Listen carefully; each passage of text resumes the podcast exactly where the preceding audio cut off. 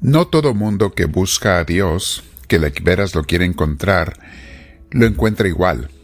De hecho, para unos es mucho más fácil que para otros. ¿En qué está la diferencia? Porque hay gente que lo encuentra más rápido, encuentra una relación con él, y otra gente que batalla más, incluso dura muchos años intentándolo. Vamos a buscar esto, mis hermanos, vamos a meditar en esto el día de hoy, pero antes te invito a que te sientes en algún lugar, como siempre, con tu espalda recta, tu cuello y tus hombros relajados. Vamos a invitar al Señor a que entre nosotros respiramos profundo. Dile Espíritu Santo, ven a mí, te lo pido.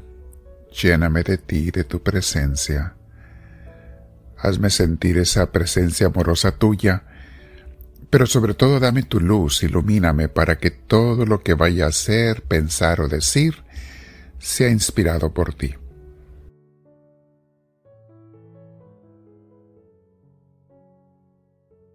Bendito sea, Señor Dios nuestro, yo me quedo en tu presencia y te doy gloria con mis hermanos diciéndote, gloria al Padre, gloria al Hijo, gloria al Espíritu Santo, como era en un principio, sea ahora y siempre, por los siglos de los siglos.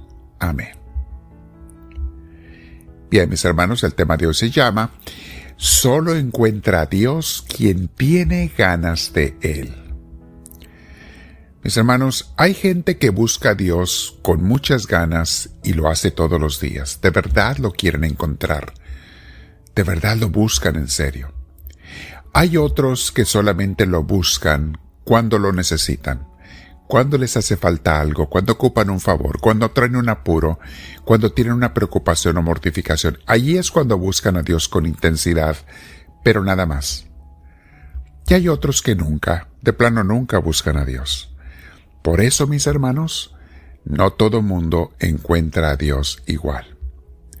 Hoy vamos a meditar sobre mis ganas de Dios. ¿Qué tantas ganas tengo yo de Él? Recuerden la frase que me gusta mucho recordarles de Conchita Cabrera de Armida, esta mujer eh, mexicana, una santa, fundadora de órdenes religiosas de hombres y mujeres, mujer casada con muchos hijos, pero que fue una gran santa en el siglo XX. Y ella Jesús le dijo una frase, le dijo, Conchita, tengo sed de que la gente tenga sed de mí. Por eso, mis hermanos, les digo, no todo mundo lo busca igual. Ahora, todos tenemos lo que en psicología se le llama el campo de intereses. O sea, una lista de cosas que son las que a ti te gustan, quieres, buscas, amas. Todos tenemos un campo de intereses y tenemos una jerarquía en los intereses. Hay aquellas cosas que son las que más me importan, las que más busco, y luego las que un poco menos, y las que menos, y las que casi nunca. Todos tenemos una lista. Esas cosas que amamos, que deseamos, que buscamos. Y si vamos a ser auténticos cristianos, tenemos que estar revisando esa lista constantemente, mis hermanos, porque cuando menos te das cuenta cambian tus intereses, ¿eh? No te das cuenta y de repente ya tienes amores que antes no tenías. Y bueno, muchos son buenos, pero otros no tanto. Y aun aquellos amores buenos que te apartan de Dios, hay que limitarlos. Porque nada puede ocupar el lugar de Dios en nuestras vidas. Por eso la pregunta es, ¿y Dios siquiera está en mi campo de intereses? Y si es así, ¿qué lugar ocupa Dios? En mi corazón, en mi búsqueda, en mis deseos ocupa el primero, o el segundo, o el décimo, o el último, y casi nunca deseo a Dios. Fíjense como dice el profeta Jeremías capítulo 29 versículo 13. Les voy a dar unas citas que son de las citas que más me gustan de la Biblia, las que voy a mencionar hoy, porque van con el tema. Que tanto deseo a Dios, que tanto quiero a Dios, que tanto tengo ganas de Él. Jeremías 29:13 dice, me buscarán y me encontrarán cuando me busquen de todo corazón. Digámoslo de otra manera, me buscarán y me encontrarán si me buscan con todo su corazón, o sea, con todas sus ganas, con todas sus fuerzas. Me encontrarán. Yo no me les voy a esconder siempre y cuando me busquen con todas sus ganas. ¿Ven por qué, mis hermanos, muchas veces no encontramos a Dios?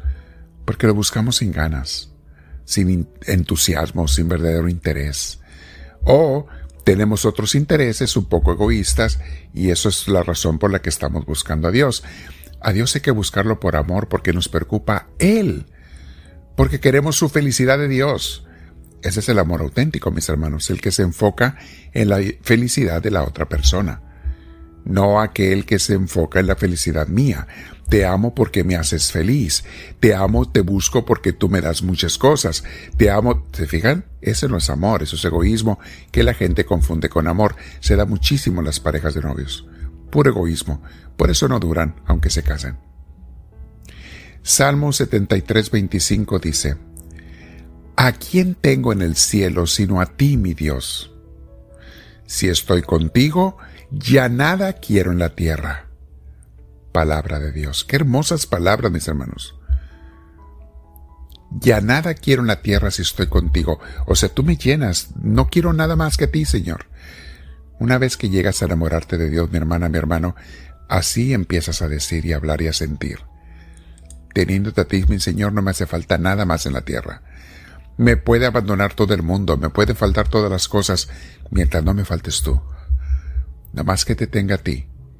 Tú me darás lo necesario para cada día, pero que te tenga a ti, mi Señor Santísimo.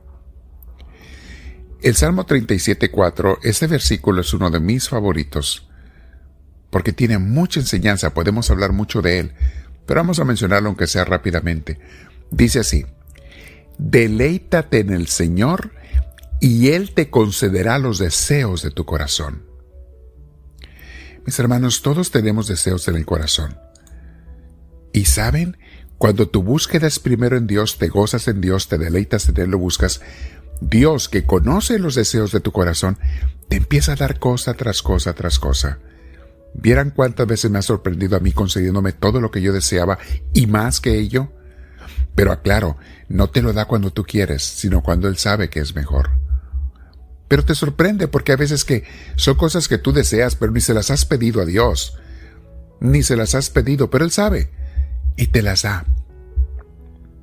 Todas aquellas cosas que deseabas te las da. Es algo hermosísimo, mis hermanos. Ahora, hay algo muy claro. Cuando una persona se está buscando a Dios, está deleitándose en Dios, tú no deseas cosas que vayan contra la voluntad de Dios. Nadie desea cosas que no sean agradables a Dios si está buscando a Dios.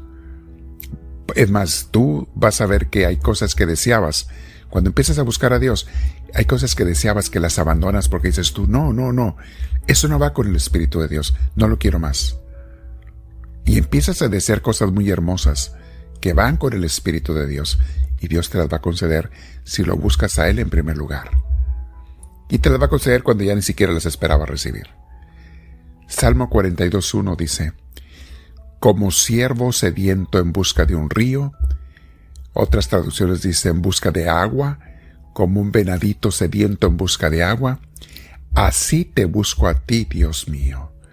Palabra de Dios. Así como el siervo anda buscando el agua cuando está sediento, así te busco a ti, Dios mío. Quédate practicando con Dios, mi hermana, mi hermano, y meditando. Y piénsalo, piénsalo. ¿Tengo ganas de Dios? ¿De veras lo estoy buscando? ¿Es Él el centro de mis deseos y de mi corazón? ¿Es Dios lo que yo más quiero? ¿O son cosas mundanas y egoístas? Quédate pensando con Dios, comparte la enseñanza con tus contactos y dile al Señor, háblame Señor, que tu siervo te escucha.